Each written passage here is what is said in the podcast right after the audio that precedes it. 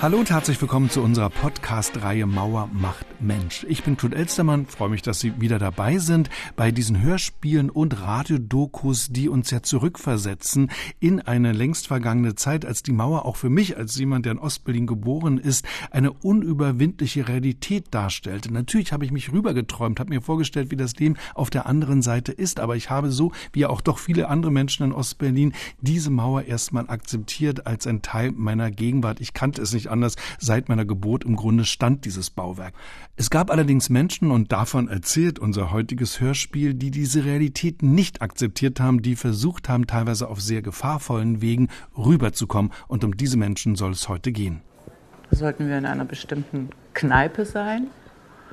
und dort warten, bis eine Person reinkommt. Sie kommt also in die Kneipe rein und kauft eine Schachtel Streichhölzer und wenn sie das, wenn sie dann kommt und das gemacht hat, dann sollen wir uns auf den Weg machen äh, in die Schönholzer Straße 7 und da in diesem Haus würde dann der Tunnel sein. Die Tunnelgräber, ein dokumentarisches Hörspiel aus dem Jahre 2014 vom RBB produziert, ein Werk eines Mannes, den wir auch bestens kennen als Musiker, Sando zum Beispiel, als Regisseur, als Autor, Kai-Uwe Kohlschmidt, den ich herzlich grüße. Hallo. Ja, hallo und grüß dich. Diese Fluchtgeschichte, interessanterweise, hat die Leute immer wieder bewegt. Wir haben auch ein anderes Feature, das einige Aspekte dieser Fluchtgeschichte hier aufnimmt. Aber du hast dich ja hier sehr konzentriert in deinem Werk auf eine sehr gelungene Flucht erstmal. Was war für dich an diesem Tunnelbau dann auch so spannend zu sagen, ich nehme diesen Weg, es gab ja auch andere Wege, um die DDR zu verlassen? Grundsätzlich hat mich während der Arbeit zunehmend fasziniert der anarchistische Kern dieser mhm. Tunnelbauer wie auch der Tunnelfliehenden. Die, als ich, als ich die vielen, vielen Interviews dazu begonnen habe, äh, war ich erstmal erschrocken, weil es doch alles stramme Antikommunisten sind. Also das ist ein Teil der Motivation, aber dann mhm. äh, äh, entdeckte ich diese unglaubliche Eigenenergie, also die, die etwas sowas Unglaubliches auf sich nimmt, ja, also Gefahr wie Arbeit, wie Mühen. Mhm. Und äh, das hat mich dann am meisten äh, fasziniert. Wir haben ja diesen Untergrund Berlins, übrigens die Unterwelten e.V., also dieser Verein, die sind ja dann sehr aktiv auch in der Aufarbeitung äh, dieser Fluchtgeschichten. Offenbar war der Untergrund Berlins, um das mal ganz äh, technisch abzufragen, sehr gut geeignet für solche Rettungsaktionen. Warum war das eine gute Möglichkeit, zumindest über doch einen langen Zeitraum? Ja, also es sind eben Lehm- und Mergelböden, die relativ stabil äh, sind, ohne dass man sie groß aussteifen muss. Und bis der Gegner, also die Staatssicherheit, das alles erkannte, konnten so drei, vier, fünf Jahre erfolgreich Tunnelfluchten mhm. vorbereitet werden. Aber es sind auch zahlreiche gescheitert, das mhm. darf man nicht vergessen. Äh, zwischen 1961 und 64, auch das habe ich gelernt, äh, waren es insgesamt 90 Fluchttunnel. Das ist wirklich sehr, sehr viel. Und du zeigst da in deinem Hörspiel auch, wie professionell da vorgegangen wurde. Also woran liegt das? Woher kam auch dieses Fachwissen, was man da braucht? Das Fachwissen stammte zum Teil äh, eben von den Studenten, also mhm. die, die äh, in Westberlin äh, auch Ingenieurswesen studierten. Der mhm. Achim Neumann zum Beispiel, der hat sich dann ganz um die Vermessung der Tunnel äh, äh, gekümmert. Es war ja wichtig, dass man wusste, wo man rauskommt. Ja? Mhm. Also man musste unter einem gewissen Keller landen. Man konnte nicht einfach los irgendwo ein Loch dann haben. Ja, ja dann gab es auch Bauunternehmer, die haben Material gespendet oder die haben es auf der Baustelle irgendwo geklaut. Der Zusammenhalt war schon enorm. Und das lag mhm. auch daran, dass vor dem Mauerbau ein Teil der Studenten waren Grenzgänger. Ja, die wohnten im Osten, gingen, gingen in Westberlin auf die Uni. Und die Verflechtung untereinander war noch sehr stark und auch äh, eben das Zusammengehörigkeitsgefühl. Mhm. Wir haben das auch in diesem anderen äh, Feature, das wir hier auch senden, nämlich der Tunnel. Und dort wird nochmal erklärt, dass viele der Fluchthelfer selbst auch Geflüchtete waren. Ist das hier in deinen Fällen auch so ähnlich? Ja, kurz nach Mauerbau sind viele mit, mit äh, Pass auf Ähnlichkeit geflüchtet. Dann ging viel über die Kanalisation und viele, denen die Flucht gelungen ist, die, die hatten aber noch Angehörige, mhm. die, die auf der anderen Seite noch warteten. Und für diese Angehörigen äh, haben sie dann begonnen, diese Tunnel zu graben. Mhm. Du hast dich also konzentriert auf diese beiden Tunnel, 29 und 57, einmal der Erfolg, das andere die Tragödie. Äh, deshalb auch diese Entgegensetzung dieser beiden Geschichten, hast du die deshalb ausgewählt, weil die eben das ganze Spektrum zeigen? Das ist dramaturgisch gewiss so beabsichtigt, um zum einen also den Bogen äh, zu, zu beenden, mhm. also mit einer erfolgreichen Geschichte und dann den tragischen Preis dafür, mhm. den es auch hat, äh, mitzuerzählen. Ja. Mhm. Wie hast du die Leute gefunden? Also ich finde, es sind sehr anschaulich erzählende Menschen. Waren die auch sofort bereit, über diese teilweise auch sehr schmerzlichen Erinnerungen zu reden? Wie war das? Das Ganze ist ja eine Co-Produktion des Berliner mhm. Unterfelden e.V., die insbesondere in Person vom Vorsitzenden Dietmar Arnold ja. zahlreiche Zeitzeugen bereits vorher auch für, für ein Buch äh, äh, versammelt hat und ein Großteil ist auch Mitglied äh, bei den Unterwelten. Und also wirklich reisen musste ich nur zu den Stürmers am Bodensee, zu dem äh, verrückten äh, Ehepaar, die ja nochmal eine ganz eigene Geschichte haben. Und ansonsten haben wir in drei, vier Tagen, glaube ich, äh, wie eine Interviewschlacht gehabt. Und also ich hatte da kaum Mühe, äh, Leute zu finden, weil das alles äh, Dietmar Arnold hervorragend vorbereitet mhm. hat. Und äh, dann war es eher eine Arbeitsschlacht, daraus mhm. das Muster zu entdecken. Mhm. Also ich bin mit Dietmar Arnold auch schon mal irgendwie hinabgestiegen in die ja. Berliner Unterwelt. Das ist wirklich faszinierend. Er kennt, glaube ich, wirklich jede Ecke, jeden Gully irgendwie. Ja. Das ist äh, absolut faszinierend. Du hast allerdings auch hier in deinem Werk äh, auf ganz verschiedene Weise gearbeitet. Also es werden noch Dokumente eingelesen zum Beispiel. Es gibt Spielfilmszenen. Also das ist schon auch eine Montage ganz unterschiedlicher Momente und Elemente. Ja, also zum einen ist es mir nicht gelungen, obwohl ich in diversen Foren äh, mich bemüht habe, äh, jemand von der Staatssicherheit zu interviewen. Also der, also nicht nur irgendjemand, sondern der eben mit Tunnel äh, mhm. befasst war. Aber ich hatte ebenfalls von Dietmar Arnold vorbereitet äh, eine sehr gute Aktenlage, ja, diese Staatssicherheitsakten zumindest. Mhm. Und dann, äh, aber das war mir auch zu trocken, deswegen habe ich dann die fiktive Figur eines Staatssicherheitsbeamten mir ausgedacht mhm. und, äh, und damit er auch nicht nur mit, mit Akten argumentiert, habe ich ihm auch noch ein poetisches Selbst mitgegeben. Also er schreibt auch Lyrik, indem er die Zeit äh, betrachtet, verarbeitet, um einfach ein ansprechendes, dramaturgisches Gegengewicht zu haben. Ja? Also jemand, den man auch ernst nimmt. Und, und die andere Seite ist auch ernst zu nehmen, ja? denn sie verteidigen etwas. Also auch hier der Versuch, eine andere Perspektive noch mit reinzunehmen. Das ist die Figur, die Uwe Preuß spricht.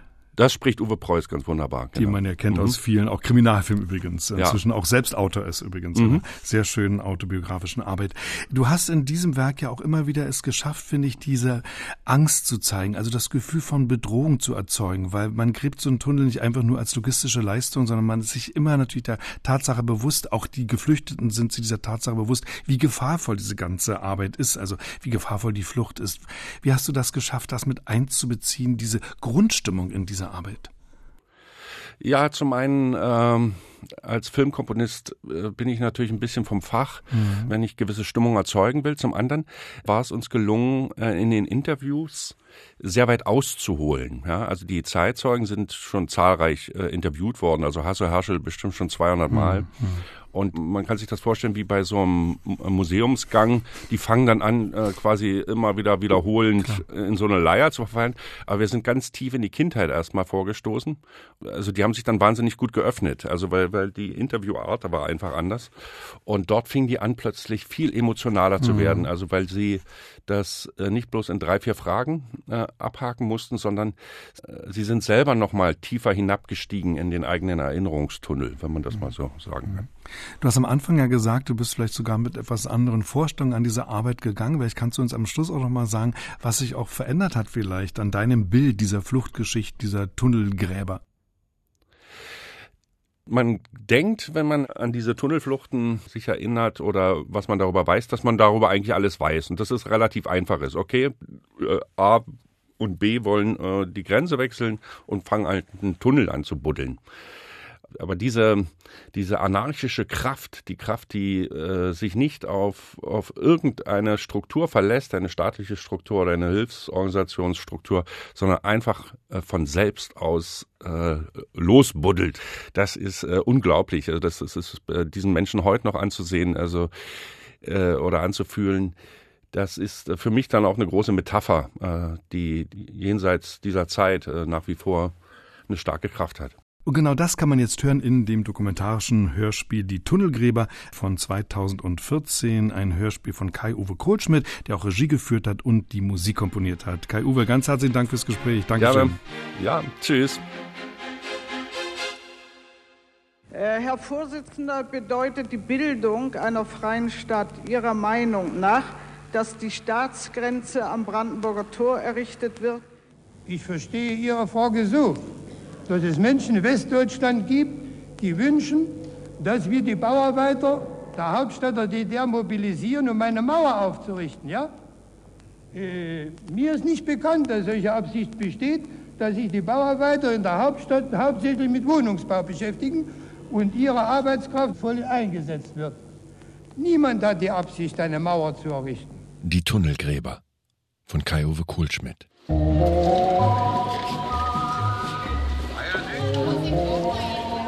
Also abends waren wir noch äh, am Kurfürstendamm im Kino und ich bin mit meiner Freundin nachts um zwölf etwa mit der S-Bahn, Stadtbahn wieder Richtung Alexanderplatz gefahren von Charlottenburg aus. Und äh, da war also Bahnhof Friedrichstraße von dieser Aktion, die nun kurz danach gestartet wurde, noch gar nichts zu merken. Ne?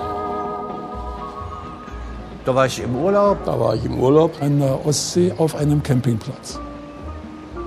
Also als ich äh, mit meiner Freundin um ein Faltboot über den Plauer See fuhr, äh, kam uns ein anderes Faltboot entgegen und die sagten, die äh, riegeln Berlin ab. Die machen die Grenzen dicht. Da ist irgendwas im, im Busche. Wir haben uns halb tot gelacht. Es kann nicht sein, dass man eine Stadt so durchschneidet wie ein Käsekuchen. Das Lachen ist dann immer weniger geworden. Also ich erstmal war man wahrscheinlich völlig geschockt. Der Schleier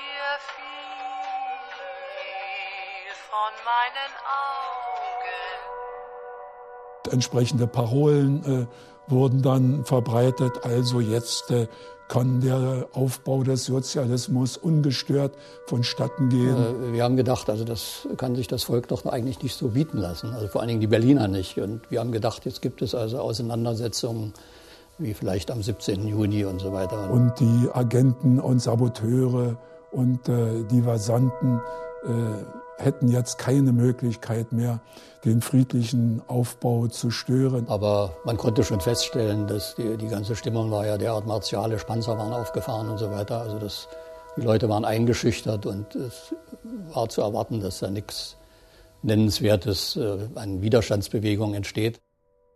Dann hatten wir uns eigentlich schon mit dieser Situation abgefunden. Wenn dieses mit dieser Wahl nicht passiert wäre, wir sind ja keine Hasardeure. Wir hatten ja im Westen sonst niemanden. Wir hätten ja, wirklich mit unter Null wieder anfangen müssen mit dem Kind. Und dann inzwischen war ja das zweite Kind nachher unterwegs. Gell? Das, wir sind ja keine Hasardeure, das, das hätten wir nicht gemacht. Aber da nachdem er da eben die Lippe riskiert hat. Man geht zu so einer Wahl mit einem Bauch voll Zorn. Und dann kommt der Herr Wahlleiter und der gibt mir einen Blumenstrauß. Es war nämlich mein Geburtstag. Das hat es fast zum Überlaufen gemacht. Ich habe ihm die Blumen vor die Füße geschmissen und gesagt, sollen sie unseren Genossen an die Grenze bringen die uns so schön bewachen. Und raus. Großer Auftritt. Aber kaum raus aus dem Wahllokal ging die Puperze. Denn solche öffentlichen Provokationen, da haben sie keinen Spaß verstanden. Aber auch gar keinen Spaß. Der Abschnittsbevollmächtigte, der hat dann auch gesagt, das kann Boykotthetze sein. Und es war klar, dass da was nachkommt. Dass sie nicht gleich kommen. Haben ja Zeit. Ist ja alles zu. Kann ja nicht, man kann ja nicht wegrennen. Und Boykotthetze ist was ganz Dehnbares. Da kann man die Urteile fällen, wie, wie es ihnen passt. Je nachdem, wie viel Arbeitskräfte man in der Schwarzen Pumpe, in Rüdersdorf, im Steinbruch, äh, in Kalkbrennereien brauchte. Na? Für mich war schon die Tatsache, dass ein Schulfreund zu acht Jahren verurteilt wurde, für nichts und wieder nichts, ein, ein Punkt, äh, wo ich also absolut nicht mehr mitgekommen bin und wo ich gesagt habe, in diesem Staat willst du nicht mehr leben. Das äh, kann nicht sein, dass man so mit Leuten umgeht. Und dann stand fest, dass wir türmen. Das Gelände Schweter Straße ist für Grenzdurchbrüche DDR West-Berlin geeignet. Die Grenzposten haben bis Korsurer Straße keine Einsicht. Die Postentürme haben keine Sichtverbindung. Es besteht ein toter Winkel für eine eventuelle Feuerführung. Das vorhandene GMS-System wurde deshalb zur Absicherung dieser Schwerpunkte eingesetzt. Es gilt, den Grenzabschnitt bei einem bewaffneten Überfall auf das Hoheitsgebiet der DDR standhaft und aktiv zu verteidigen und eingedrungene gegnerische Kräfte gefangen zu nehmen. Grenzverletzer zu vernichten, so hieß der Befehl. Oder zu vernichten. Der größte Teil war die politische Bildung, wo man dann äh, eingetrichtert bekam, wie böse doch der Westen ist, wie böse die Leute dort drüben sind. Und die dachten ja nur an Krieg. War natürlich äh, totales Neuland. Zuerst mal den, äh, den Westen sehen. Da liefen Penner rum, die hat man gesehen am Tage oder auch meistens nachts. Da wurde hier grölt, gefeiert. Aber wir hatten den sogenannten Brennpunktabschnitt, wo äh, die meisten Provokationen festgestellt worden sind, wie Zeitungswurf oder andere Gegenstände, die rübergeflogen sind oder wo die Grenzposten angesprochen worden sind oder beschimpft worden sind oder bedroht worden sind mit, mit äh, waffenähnlichen Geräten. Also die haben ja nach jeder Entlassungswelle jedes halbe Jahr die Grenzsicherungsanlagen neu zusammengestellt, damit die Leute, die entlassen worden sind, äh, diese Informationen nicht weitergeben konnten. Dann gab es solche Gespräche, was man anstellen würde, wenn man es geschafft hätte, rüber zu springen. Man musste dafür aber den äh, Posten, mit dem man zusammen war, gut kennen. Ich wäre wahrscheinlich auch rüber äh, wieder zurückgekommen. Aber dann wäre ich wahrscheinlich im Knast gelandet. Also von Woche zu Woche äh, wurde die, der Druck, nun zu verschwinden, immer größer. Und wir sind also an viele Stellen an der Grenze gegangen und jetzt raus. Natürlich äh, hat es auch bereits äh, Tote äh, an der Mauer gegeben. Wenn das hier noch gruseliger wird, dann haust du ab. Die ganzen Brüder da drüben mit ulbrigen Genossen, das sind alle Verbrecher und Spitzbuben.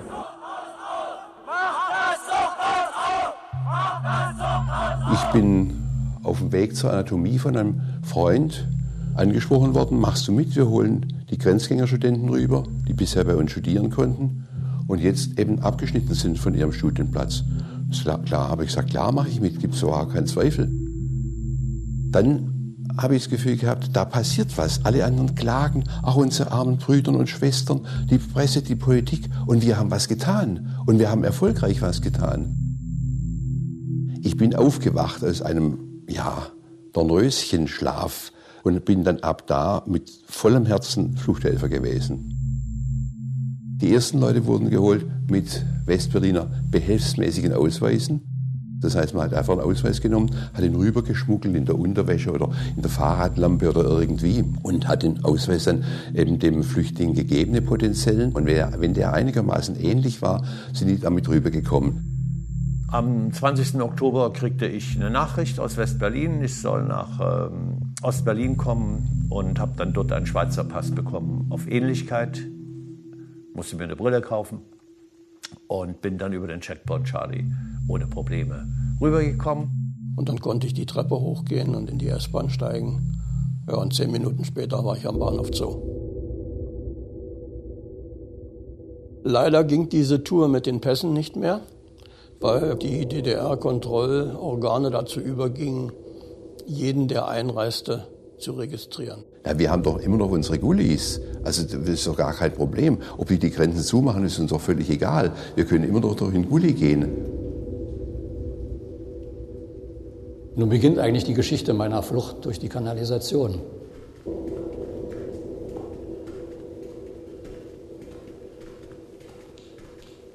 Der Einstieg war ungefähr so 200 Meter von der Schönhauser Allee entfernt. Das Gefährliche war der Einstieg. Und ich bin dann noch diesem letzten Mädchen da fürchterlich auf die Finger getreten. Da waren ja so Steigeisen, die dann da runterführten in die Kanalisation. Musste ja alles ganz schnell gehen. Es konnte ja jeder Moment also Leute kommen oder, oder auch ein, von, von der Fopo irgendein Auto oder so.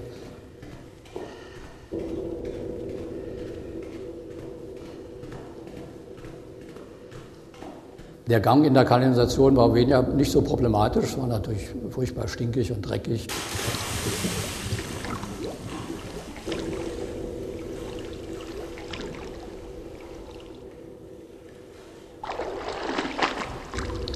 Muss man in der Scheiße durchtauchen? Da war so, das Gitter hat so viel Platz gehabt, muss sich auf den Rücken legen und praktisch durch diese, diese, die Fäkalien durchtauchen, kurz zumachen oder die Nase zuhalten oder irgendwie durch und dann waren wir im Westen. Aber für uns war es natürlich sehr überraschend, dass an der Grenze ein Gitter drin war. Ne? Aber wir haben dann, wir wussten dass nicht, dass ein Gitter drin ist. Wir wussten auch gar nicht, was wir dachten, jetzt ist der Fall erledigt, nun geht es nicht weiter. Aber wir haben dann festgestellt, dass also äh, unten, das waren ja so Eiprofile, diese gemauerten Kanalisationen, und unten war ungefähr so 30 Zentimeter Bodenfreiheit. Nicht? Wir waren ja alle jung und nicht besonders beleibt und sind da unten drunter durchgerutscht. Ne? Und dann haben wir also schon mal so eine äh, Taschenlampe äh, leuchten sehen und wurden dann von Westberliner Studenten äh, in Empfang genommen. Und naja, nun war meine Flucht gelungen und das Problem war natürlich jetzt, äh, meine Freundin rüberzukriegen. Ja, natürlich im Freiland äh, war so, dass das westliche Gebiet nicht beschossen werden durfte. Also es durfte nur im Winkel von 45 Grad auf die Mauer geschossen werden und nicht höher als die Mauer. Ja, und dann natürlich nur Einzelfeuer und dann nur auf die Beine der Person.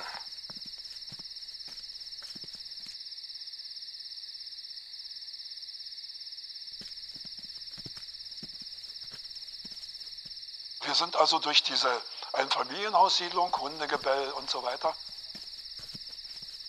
Den Wachturm haben wir nicht gesehen, dazu war es zu dunkel, haben uns hingeworfen, um uns einfach an die äh, Geräusche und vor allen Dingen auch an die Lichtverhältnisse zu gewöhnen. Man sollte ihn anrufen, halt Grenzposten stehen bleiben oder ich schieße. Dann kam der Warnschuss und dann der gezielte Schuss. Nach fünf oder zehn Minuten sind wir dann langsam aber sicher in Richtung äh, vermuteter Grenze losgekrochen, immer einzeln, wie wir das in unseren Reservistenlehrgängen ja letztendlich gelernt hatten. Aber es ließ sich meistens nicht verhindern, dass äh, ein Soldat aufgeregt war und dann das ganze Magazin entleert hat. Und dann liegt das natürlich auch mal ein bisschen höher. Und als wir dann an, den, an das Tegler Fließ kamen, die Beine da reinbaumeln ließen, äh, hörten wir plötzlich ein extrem lautes Geräusch. Wir hatten einen Schwarm schlafender Wildgänse aufgeschreckt. Wir, wir hörten da quasi das Gras wachsen.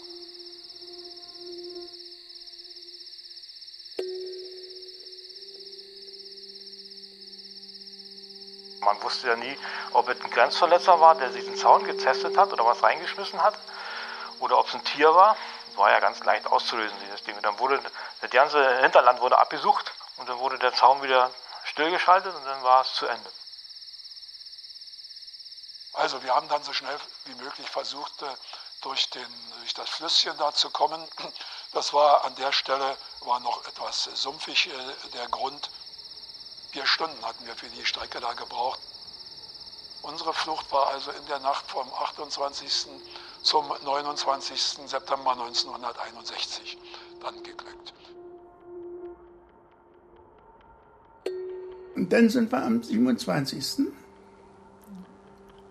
haben wir dann Abschied genommen. Niemandem etwas gesagt, nicht mal Sparbuch abgehoben. Ich habe nur noch ein, ein, einmal Windeln und ein Ersatzfläschchen gehabt und sonst gar nichts und dann sind wir los. Sie war schwanger, Kerstin im Kinderwagen. Dann nach Rosenthal mit der S-Bahn gefahren und dann dahin. Über den Friedhof, der an die Grenze grenzte. Und schon waren wir in der Falle. Die Wachposten, die haben uns schon längst im Visier gehabt. Festnahme, Ausweise natürlich immer das Erste. Im Osten immer Ausweis. Und mein Mann sagt, geben Sie uns die Ausweise wieder, wir gehen nach Hause. Aber der hat sich auf gar nichts eingelassen. Und ich war in dem Moment. Wir hatten fest vereinbart, dass sie das Kind auf dem Arm behält. Egal, was passiert. Es hatte schon Tote gegeben an der Grenze zu dem Zeitpunkt, aber dass er auf eine Frau mit einem Kind schießen, das haben wir uns nicht vorstellen können. Dann hat der eine Polizist ihn mitgenommen und ich den Bolzenschneider raus zum nächsten Friedhofsbrunnen und den Bolzenschneider in den Friedhofsbrunnen geschmissen und habe jetzt gedacht, so wenn die jetzt zurückkommen, dann nehme ich das Kind mitsamt den Sack hoch, denn sieht er, der Bolzenschneider ist weg, dann müssen die uns gehen lassen. Die zwei, in deren Obhut ich jetzt war, der ist offensichtlich zum Telefonieren gegangen. An den Bäumen haben sie ein paar Telefone zu hängen gehabt. Dann habe ich den beiden gesagt, dass sie jetzt was von Latz kriegen. Jedenfalls habe ich mit einer Wucht zugeschlagen. Ich war doch in einer irren Situation. Und los.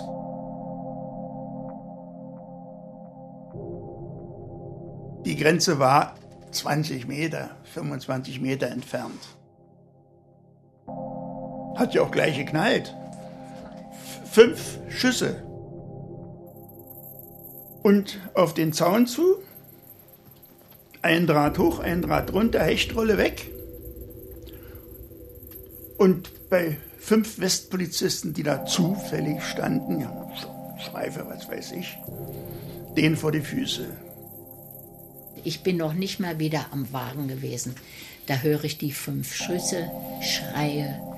Und inzwischen kam einer von vorne und sagte, ah, Sie gehören dazu, na den können Sie sich angucken, der hat ins Gras gebissen, der liegt zwischen den Zäunen.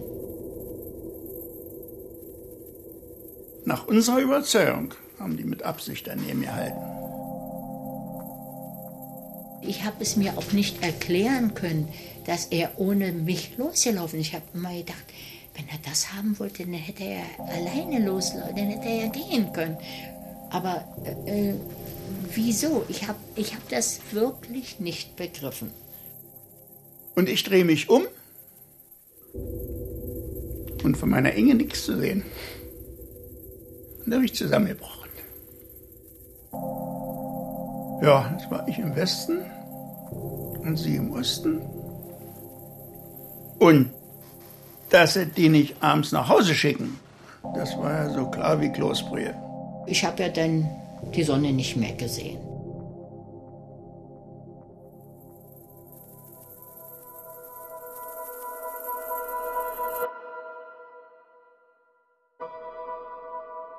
Wenn er drüben ist, wird er dafür sorgen, dass ich irgendwann nachkommen kann.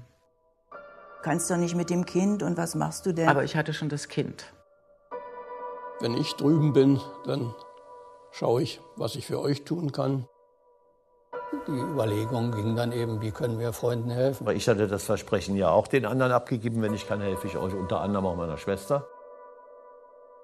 Bis zum Schluss wussten wir nicht, auf welchem Weg das sein wird.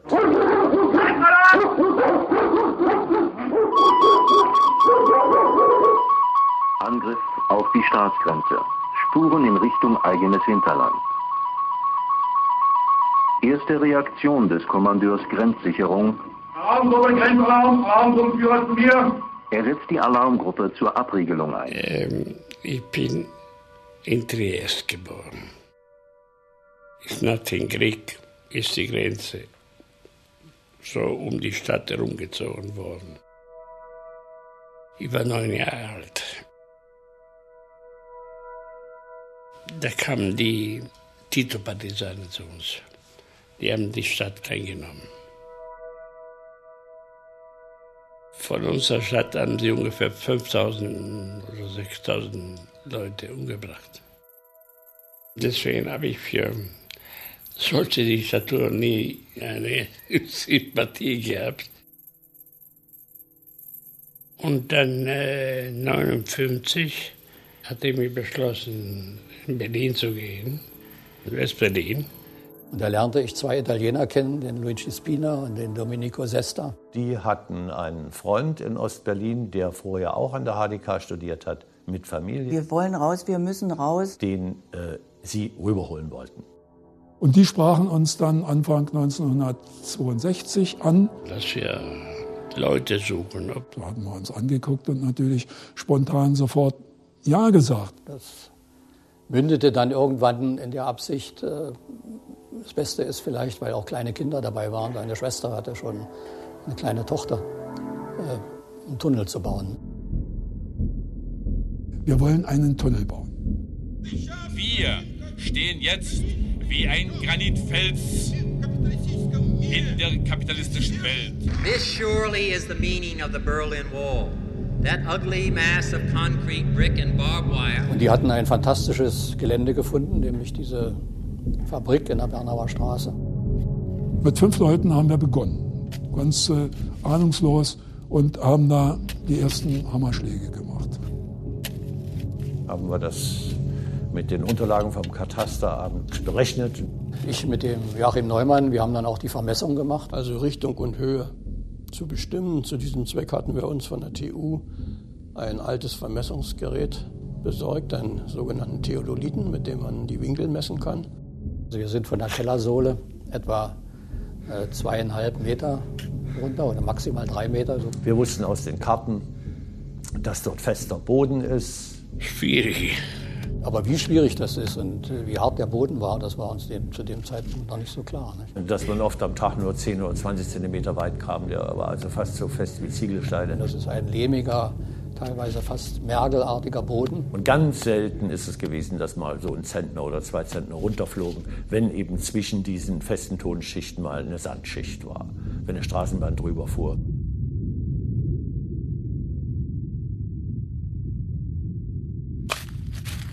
Und beim Graben haben wir auf dem Rücken gelegen und haben den Spaten mit den Füßen ins Erdreich gedrückt. Das führte natürlich dazu, dass man immer die Tendenz hatte, die Richtung irgendwie zu verlieren. Und da haben wir den ersten Teil schon noch tiefer gemacht, weil ähm, wir hatten Angst, dass die Polizisten, wenn die da oben, da war eine, ein Turm, vielleicht hören, wenn wir bullen. Ne? Und wir haben ganz schnell gemerkt, also mit fünf Personen können wir da keinen keinen Blumentopf gewinnen. Vor allen Dingen, wenn der Tunnel länger wird und das da trans länger transportiert werden muss, über längere Strecken und dann da äh, drei, vier Meter angehoben werden muss und im Keller verteilt werden muss, da braucht man doch mehr Leute. Also mit fünf Personen überhaupt no way.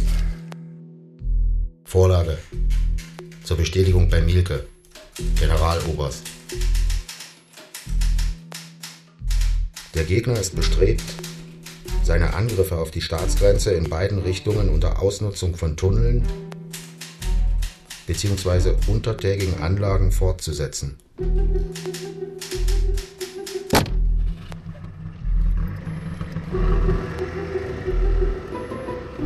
Beschreibung des gegnerischen Vorfelds. Im Westberliner Vorfeld befinden sich entlang der Bernauer Straße durchgehend Wohnhäuser, die bisher zum überwiegenden Teil aus Altbauten bestanden und günstige Voraussetzungen für Tunnelbauten boten. Das nordöstliche Ende des Abschnittes Bernauer Straße wird durch das Gelände des ehemaligen Güterbahnhofes Eberswalder Straße begrenzt. Auf diesem Gelände befinden sich eine Reihe Schuppenbauten und Lagerhallen, die für Ausgangspunkte einer Tunnelprovokation dienen könnten. Also wir haben uns immer als größte Gefahr vorgestellt, dass sie uns von oben anbohren. Abschnitt Bernauer Straße. Dass sie also ein Bohrgerät hinstellen und wir waren ja vielleicht fünf Meter unter der Straße oder unter irgendwelchen Hochflächen. Genosse Major Teich hat einen inoffiziellen Mitarbeiter, welcher auf dem Reichsbahngelände und den umliegenden Garagen tätig ist. Dieser IM wird Ermittlungen in den vorhandenen Baracken, Lagerschuppen, Garagen und anderen Räumlichkeiten durchführen, die auf eventuelle Ausgangspunkte eines Tunnelobjekts schließen lassen. Das half ja nichts. Also wenn man das so machen wollte, wie wir das angefangen haben, dann musste man diese Angst überwinden.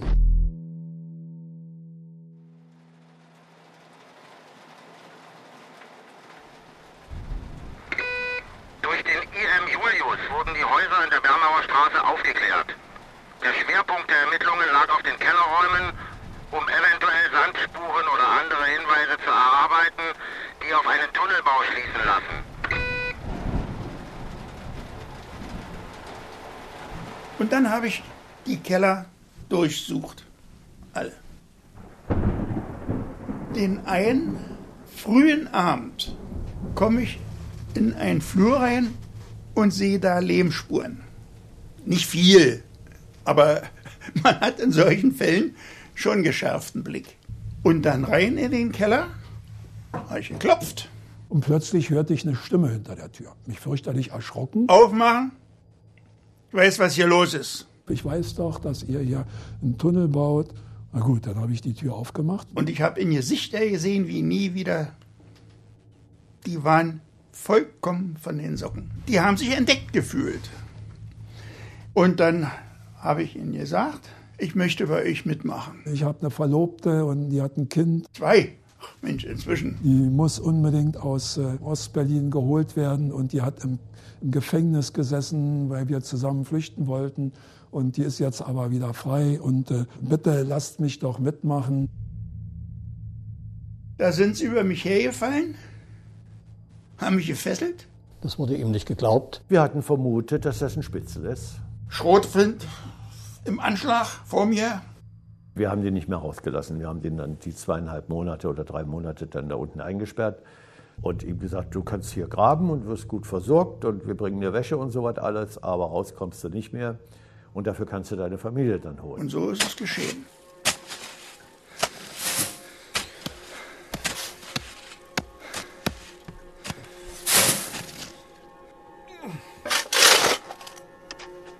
Wir haben in zweimal zwölf Stunden Schichten gearbeitet, also eine Tagsschicht, eine Nachtschicht. Dann kamen andere dazu. Es wurden langsam aber sicher immer mehr.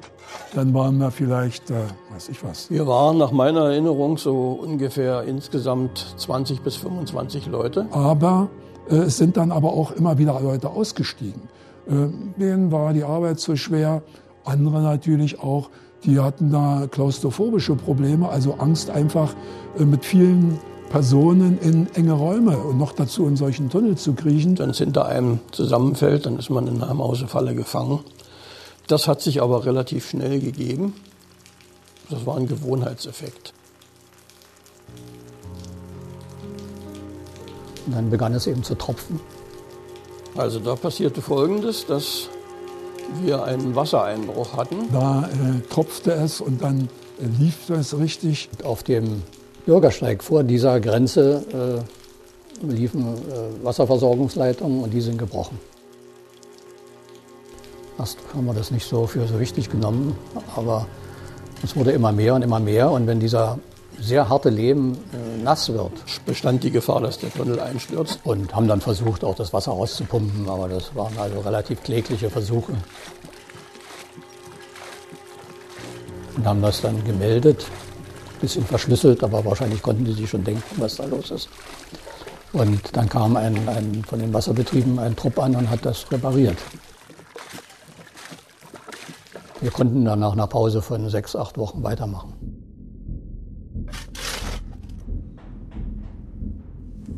Ja, also ich habe gearbeitet wie ein Pferd. War eine gute Hilfe, auch sehr motiviert. Aber bei uns war immer noch dieses starke Misstrauen vorhanden. Na klar, die lassen mich vertrocknen. Ich konnte meine Wut doch bloß mit dem Spaten ausleben. Die Enttäuschung.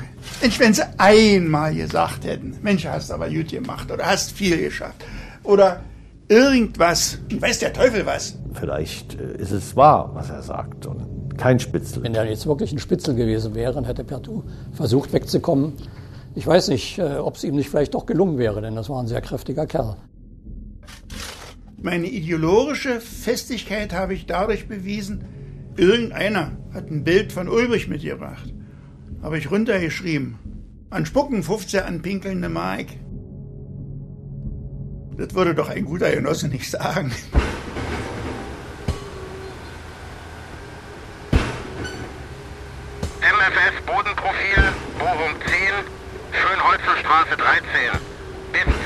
Meter aufgefüllter Boden. 2 bis 19 Meter Schiebemergel. Grundwasser bei 15 Meter 52. Was dann noch ganz gravierend war, wo schon fast das Eis gebrochen ist, als der Peter Fechter erschossen wurde. Das hat uns eine ungeheure Kraft gegeben. Wir haben auch schon gedacht, jeden, den die umlegen, da fahren wir in die Nähe und legen einen auf dem Turm um. Also noch mehr kann man nicht hassen. Nachdem dort ausgebildete Schützen auf völlig unbewaffnete Leute von hinten geschossen haben, hat sich bei uns auch das Bewusstsein festgesetzt, wenn sie dir bewaffnet gegenüberstehen, schießt auch. Äh, es gab eine Maschinenpistole und es gab drei oder vier kleine Pistolen. Also dass das Ganze sehr, sehr ernst wird, wenn es zu einer Konfrontation kommt, das war uns klar. Es kam dann nur irgendwann diese Nachricht, ich denke, es war ein Telegramm. Eine junge Frau in Motorradkluft. Ich mache die Tür auf und kommt rein, legt mir das Bild hin von der Kerstin, wo er drüber geschrieben hat, halt die Ohren steif. Das war ja unsere Parole. Und hat uns eben mitgeteilt, dass der Tunneldurchbruch passiert.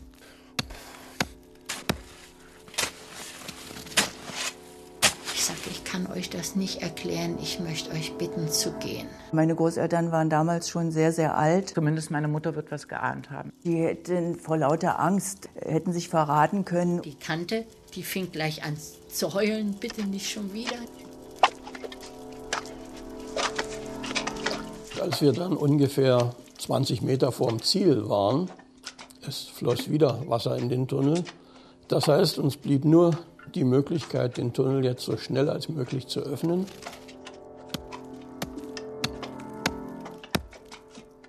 damit das Wasser gar keine Zeit hatte, den Tunnel zu fluten und zweitens eventuell sogar Partien zum Einsturz zu bringen. Theoretisch müssten wir jetzt unter der Schönhölzer 7 sein. Erkennen wir es zwar keinen, aber wir probieren es da.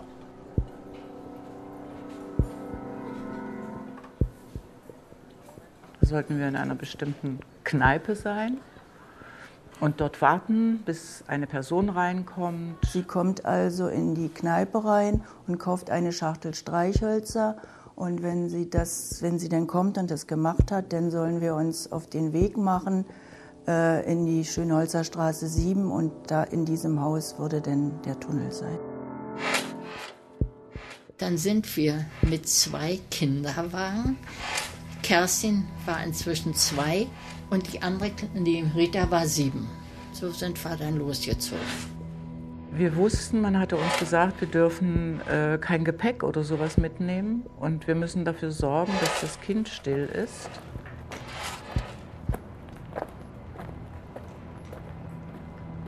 Im Westen, der einsehbar war, hatte man uns gesagt, wenn da ein rotes Tuch hängt, dann geht ihr nicht in die sieben, dann lauft ihr weiter und fahrt wieder nach Hause. Und wenn ein weißes hängt, das bedeutet, es ist alles in Ordnung und es geht alles seinen Gang. Und da hing dieses weiße Tuch.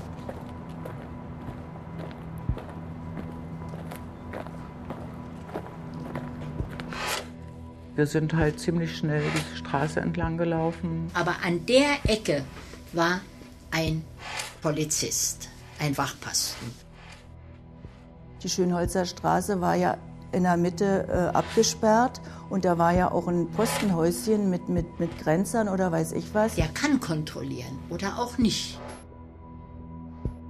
Ich habe den angesprochen, habe hab so getan, als wäre ich betrunken, habe mit dem Strauß gewinkt, habe gesagt, wir gehen jetzt Geburtstag feiern.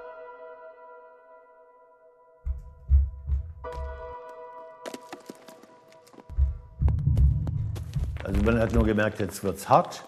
Äh, gestampfter Lehmboden oder vielleicht auch verrottete Ziegel. Es war ja auch ziemlich dunkel. dunkel? Ich äh, habe dann erst mit einem äh, Kuhfuß und, und, Brecheisen ein kleineres Loch gemacht und dann äh, immer gelauscht, aber es war Totenstille. Dann war noch eine Tür vor uns, eine Holztür, die habe ich dann so aufgebrochen, wie man das kennt, eben mit der Gegenrennen. Und hinter mir standen meine Leute, das hatte ich mit denen äh, ausgemacht. Wenn es knallt, müsst ihr auch schießen. Ich hau mich auf den Boden, aber die Tür flog auf. Und dann bin ich mit Hasso nach vorne gegangen, die Treppe rauf. Dann haben wir die Kellertür mit den Dietrichen, das war ein ganzer Satz. Äh, und da haben die aufbekommen. Ja, vorsichtig schauen, ob jemand doch da ist und so weiter. War keiner. Ich hatte eine, eine Schrotflinte. Und nun hatten wir ja ausgemacht, Wenn unsere Leute das Haus betreten, sollten sie über den Film Panzerkreuzer Potjomkin sprechen. Dann wussten wir, das sind Leute von uns.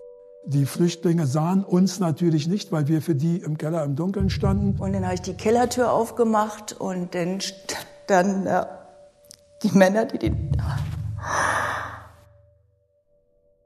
Einmal habe ich so eine Hand auf mir drauf und das Licht geht an. Und dann war das der Hasso mit so einem Vollbart. MP, völlig voll Modder, gell? Und dann ging das alles ganz, ganz schnell. Schnell die Treppe runter. Dann wurden wir quasi zu, zu dem Tunnelloch geleitet. Ich nahm die ja unten an der Treppe in Empfang und führte sie dann die drei Meter zu dem Loch. Die waren wie mechanisches Spielzeug. Ja. Man konnte mit denen machen, man konnte den, die am Arm nehmen, konnte sie umdrehen, dann da in das, in das Loch stopfen. Und der sagt, Hände hochfallen lassen. Weil das so schmal war, dass man also so gar nicht durchgekommen wäre. Und da habe ich schon zur Kerstin gesagt, wir gehen jetzt zum Papa. Tochter ist ganz ruhig geblieben, ja, ja, ganz ruhig. Ja, hat nicht geweint, nö, nix, nee, war ganz ruhig. Hat sie ein bisschen gewimmert, hat dann, obwohl sie sauber war, richtig kräftig sich in die Hosen gemacht. Und dann war das ja nur so ein Loch. Und wo die da rein sollte, da sperrt die sich so. Und musste man sie zusammendrücken. Ja, und dann irgendwie, und dann hat sie geschrien. Und dann habe ich sie so gehalten. Ich habe sie so unter dem Arm gehabt und so gehalten. Und hier hatte ich den Uwe. Und das war ja nur so ein, so ein Loch. Und die, das Kind meine ganzen Finger in Blau drauf gehabt. Nachher.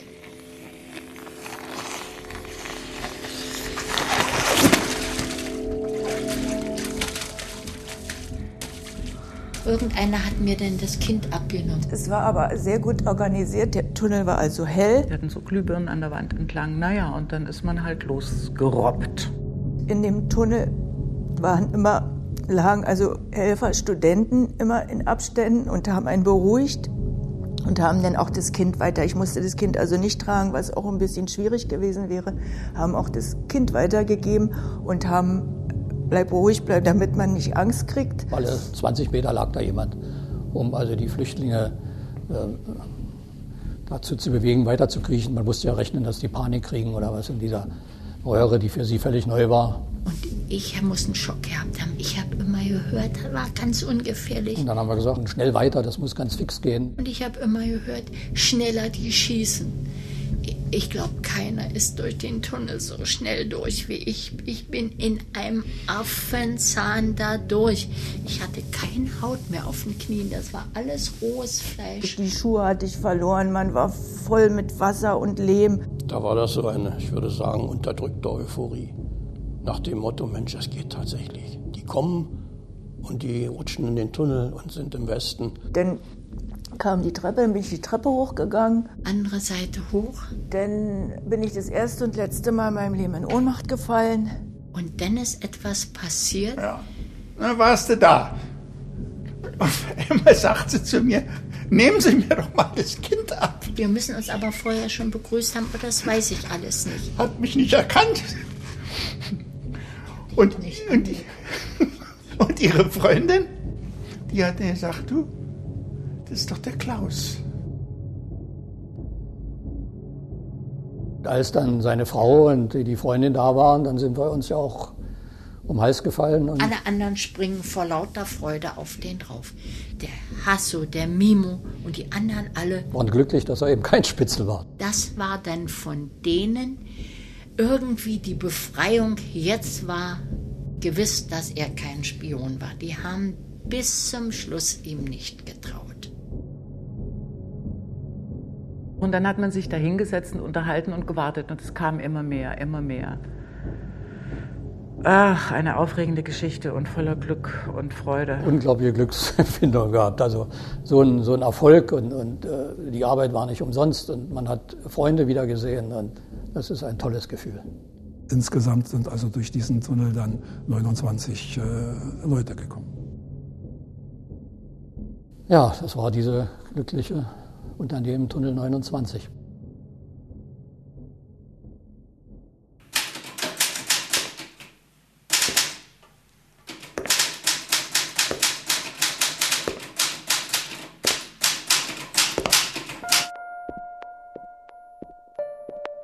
Ja, das war äh, für uns natürlich ein tolles Gefühl, dass so eine Sache geklappt hat. Es war auch die erste wirklich große Tunnelflucht. Es war, glaube ich, bis dahin eine der größten Massenfluchten. Naja, und da haben wir gedacht, Mensch, äh, pff, das können wir. Haben wir dann beschlossen, vom gleichen Haus aus äh, nochmal einen Tunnel zu graben. Als ganz starke Motivation war natürlich nach wie vor meine Freundin, die nun diesen Termin verpassen musste. Und da haben wir relativ schnell wieder angefangen zu graben. Und jetzt waren auf einmal Leute da, die durchgekommen sind und gesagt haben, vielen Dank, uns die Hände geschüttelt, wenn er wieder, ich mach mit. Jetzt soll das natürlich auch wieder perfekter werden. Äh, Jetzt wollten wir nicht nur 27, jetzt wollten wir um die 50 holen. Wir haben auch hier unser, unser Ziel, ein Haus in der Brunnenstraße, erreicht. Aber es äh, passierten einige unvorhergesehene Sachen an dem Tag, bevor der Tunnel geöffnet werden sollte. Von den zehn Kurieren, die rübergekommen sind, sind drei nicht zurückgekommen. Und da war mir ziemlich klar, dass mindestens einer, eventuell aber auch alle drei, sagen, äh, was geplant ist. Aber so genau wussten die den Ort nicht. Der geplante Ort der Tunnelprovokation ist die Brunnenstraße 45. Sämtliche Keller sind zu besetzen. Bei Durchbruch ist umgehend Meldung zu erstatten, sodass bewaffnete Kräfte nachgeführt werden können. Spätere Liquidierung des Gegners mit oder ohne Festnahme entsprechend des Befehls der Leitung. Und wir waren also schon sehr vorgewarnt und vorsichtig. Und der Hasso, der den Durchbruch machte, hat das auch sehr vorsichtig gemacht, ein ganz kleines Loch gemacht und äh, hat dann da so durchgeguckt. Ich habe das gehört, so ein Geräusch.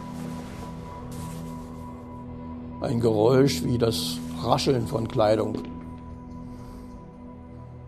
Dann hat er das Auge an dieses Loch gepresst und im Keller war ja auch so eine halb schummrige Beleuchtung und hat da einen Schatten gesehen, der sich um eine Ecke herum bewegt hat.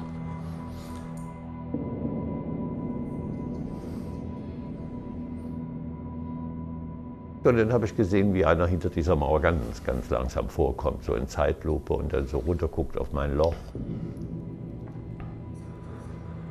Da bin ich natürlich erstmal ganz, ganz langsam wie er aus meinem Loch so zurück und dann. Und er ist wieder zurückgerobbt. Sehr schnell. Alle anderen auch. Naja, da war das Ding gelaufen. Der Tunnel war verraten worden. Die Stasi hat im Keller auf uns gewartet. Wir waren ziemlich am Boden zerstört, also da ist viel Alkohol geflossen.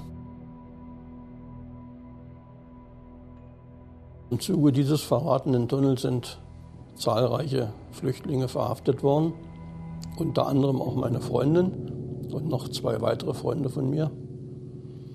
Meine Freundin ist dann zu 21 Monaten Gefängnis verurteilt worden wegen versuchter Republikflucht. Ich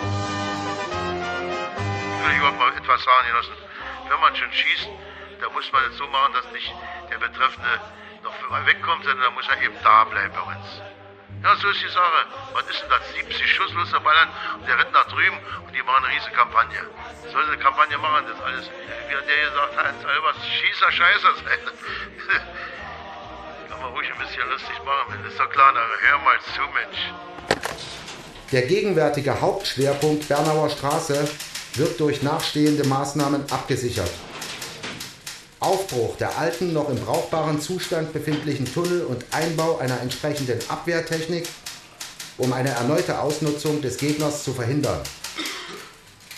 Die gegenwärtige Situation erfordert, mit dem Bau eines eigenen Tunnelobjekts sofort zu beginnen, um einerseits dem zu erwartenden feindlichen Tunnelobjekt zuvorzukommen und andererseits die Initiative als wesentliche Voraussetzung zur Liquidierung des Gegners zu übernehmen.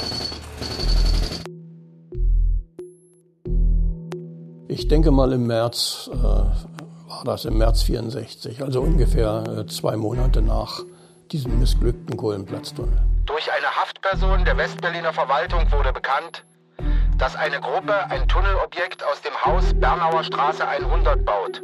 Wenn wir jetzt wieder eine andere etwas andere Richtung einschlagen und auch von einer anderen Kellerecke aus anfangen, dann äh, wird das schon gut gehen. Und Wir wollten eigentlich noch zehn Meter weiter, so ganz grob zehn Meter weiter, eben in das Haus Nummer 55, glaube ich. Wir sind auf dem Hof 55 rausgekommen, eben in dieser alten Sickergrube, Jauchegrube, äh, die Gott sei Dank nicht mehr existierte. Das ist ja eigentlich sehr praktisch. Dann ist eben der Tunneleinstieg diesmal nicht im Keller, sondern in diesem Toilettenhäuschen. Das hatte auch den großen Vorteil, dass man nicht im fremden Keller herumturnen musste, wo ja immer die Gefahr bestand, dass irgendein Mieter kommt, um Kartoffeln zu holen oder sonst irgendetwas im Keller zu tun. Das war fast ein kleines Gottesgeschenk, ein Wink des Himmels, ja, dass wir dort rausgekommen sind. Und das hat sich im Nachhinein ja auch als wirklich als solches Geschenk erwiesen. Und am nächsten Tag sollte es dann losgehen. Und als ich nach Hause kam, fand ich im Briefkasten einen Brief von meiner Freundin. Und die mir in diesem Brief mitteilt, sie ist vorzeitig entlassen worden. Sie hat von ihren 21 Monaten 16 Monate abgesessen und den Rest auf Bewährung. Ja, und sie ist nun wieder da. Das war natürlich eine Überraschung für mich. Ich wusste, heute Abend läuft der Tunnel, das war ja wie bestellt. Hauptmann Bartsch, Sie kommen mit mir. Zu Befehl, Genosse Major. Dann bin ich in den Tunnel und dann haben wir den aufgemacht und dann lief das wie gehabt, wunderbar. Die Flüchtlinge kamen in entsprechenden Abständen. Und plötzlich kam einer von den Zweien, die da im Hausflur standen und die Flüchtlinge immer zum, zum Hof brachten, kam der zu mir und hatte so ein junges Mädchen im Arm, schob die mir im Finstern rüber und flüsterte mir zu, pass auf die bloß auf, die ist ja so nervös. Und als ich die dann im Arm hatte, da habe ich sie erkannt, da war es meine Freundin.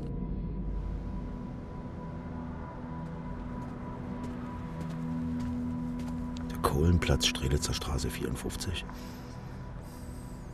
Versuchen es die Brüder wieder da.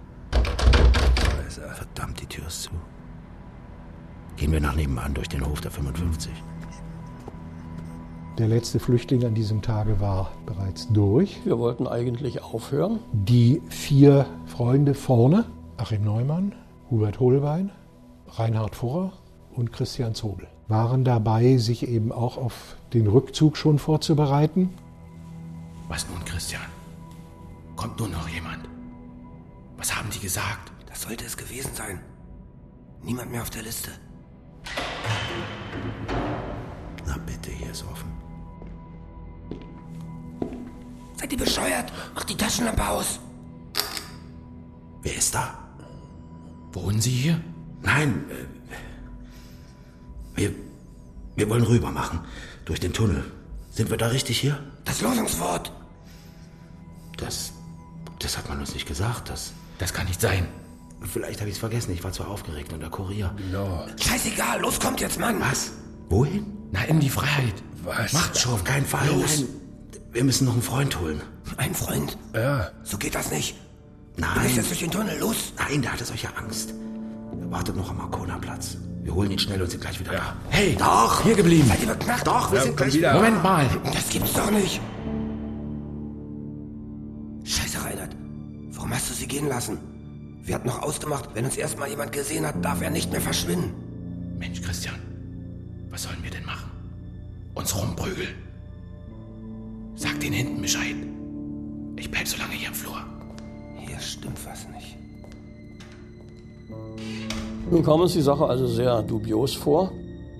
Wenn es wirklich, wenn die zwei harmlos sind und holen bloß ihren dritten Kumpel, dann ist das ja okay, dann werden wir das ja irgendwie mitkriegen, wenn die wieder im Hausflur erscheinen und dann können wir uns ja bemerkbar machen und dann geht das ja alles gut. Sollte es aber nicht der Fall sein, dann sind wir schon am Toilettenhäuschen und sind dann sehr schnell auf dem Rückzug.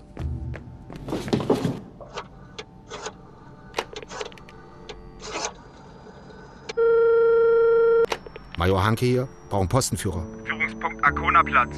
Unteroffizier Schulz. Hören Sie, wir brauchen hier sofort eine A-Gruppe zur Kontrolle verdächtiger Personen und Sicherung des Hofes Strelitzer Straße 55. Zu Befehl. Wir kommen.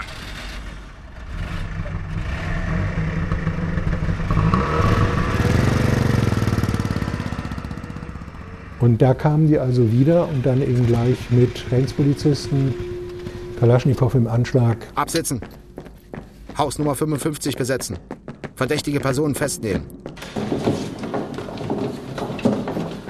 Halt, Grenzposten. Sie sind festgenommen. Kommen Sie mit. Durchladen. Stehen bleiben oder ich schieße. Reinhard Furrer ist also mit erhobenen Händen wohl Zentimeter um Zentimeter langsam zurück, bis er quasi am hinteren Ausgang war. Das waren ja auch nur ein paar Meter.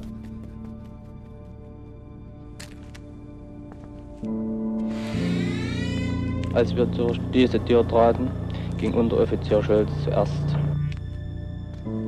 Danach fiel aus dieser Richtung der tödliche Schuss, von dem unser Gruppenführer Unteroffizier Scholz ermordet wurde. Ich wusste überhaupt nicht, was los war. Wer schießt auf wen? Zurückschießen! Ich ging danach gleich in Deckung und schoss zurück. Schießen! Feuer!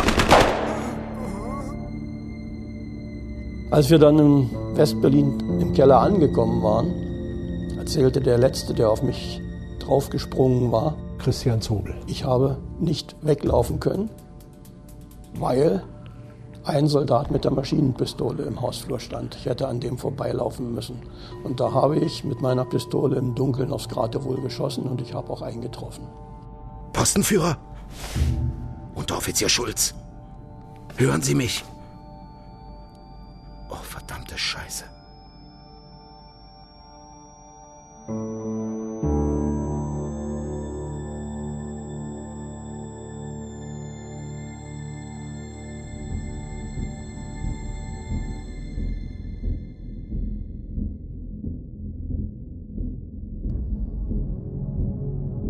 Klagen ein System an, das den Mord zur politischen Waffe macht. Wir klagen die Handlanger an, die der Strafe nicht entgehen werden. Dieser erschossene Unteroffizier ist als willkommenes Objekt der Propaganda missbraucht worden. Er wurde als Märtyrer aufgebaut. Er galt also bis zur Öffnung der Stasi-Akten als von westlichen Agenten erschossener Grenzsoldat. Erhebliche Zeit nach Mauerfall. Nach Öffnung der Stasi-Akten hat sich herausgestellt, dass er zwar diesen Unteroffizier getroffen hat, und zwar in der Schulter, dass dieser Schuss aber keineswegs tödlich war. Durch diesen Schuss ist der Unteroffizier zu Boden gestürzt. Dann hat irgendein Stasi-Mann geschrien, zurückschießen. Und ein anderer hat aus einer Maschinenpistole in den dunklen Hof geschossen. In dem Moment, als sich der getroffene Unteroffizier gerade wieder aufrichten wollte. Der hat die Garbe der Maschinenpistole also voll in den Oberkörper bekommen und ist von den Kugeln seines eigenen Kameraden tödlich verletzt worden. Und das hat natürlich große Auswirkungen gehabt. Zunächst mal sind dadurch die Tunnelbauer oder vielleicht sogar alle Fluchthelfer etwas in Misskredit geraten. Es wurde schon die Frage gestellt, ob sich das lohnt, ob man um diesen Preis das darf. So dass meines Wissens also mit diesem Tunnel 1964 im Oktober die Zeit der Tunnelbauten erstmal zu Ende gegangen ist. Das Hörspiel Die Tunnelgräber von Kai-Uwe Kohlschmidt, der hier auch Regie geführt hat. Der spektakulärste Fluchttunnel, der in Berlin je gegraben wurde, ist als Tunnel 57 in die Geschichte eingegangen. Speziell um ihn geht es dann in der nächsten Folge unserer Podcast-Reihe Mauer macht Mensch. 57 Menschen können fliehen, doch am Ende fallen Schüsse, ein Grenzsoldat kommt ums Leben. Mehr dazu in unserer nächsten Folge. Bis dahin alles Gute, Knut Elstermann.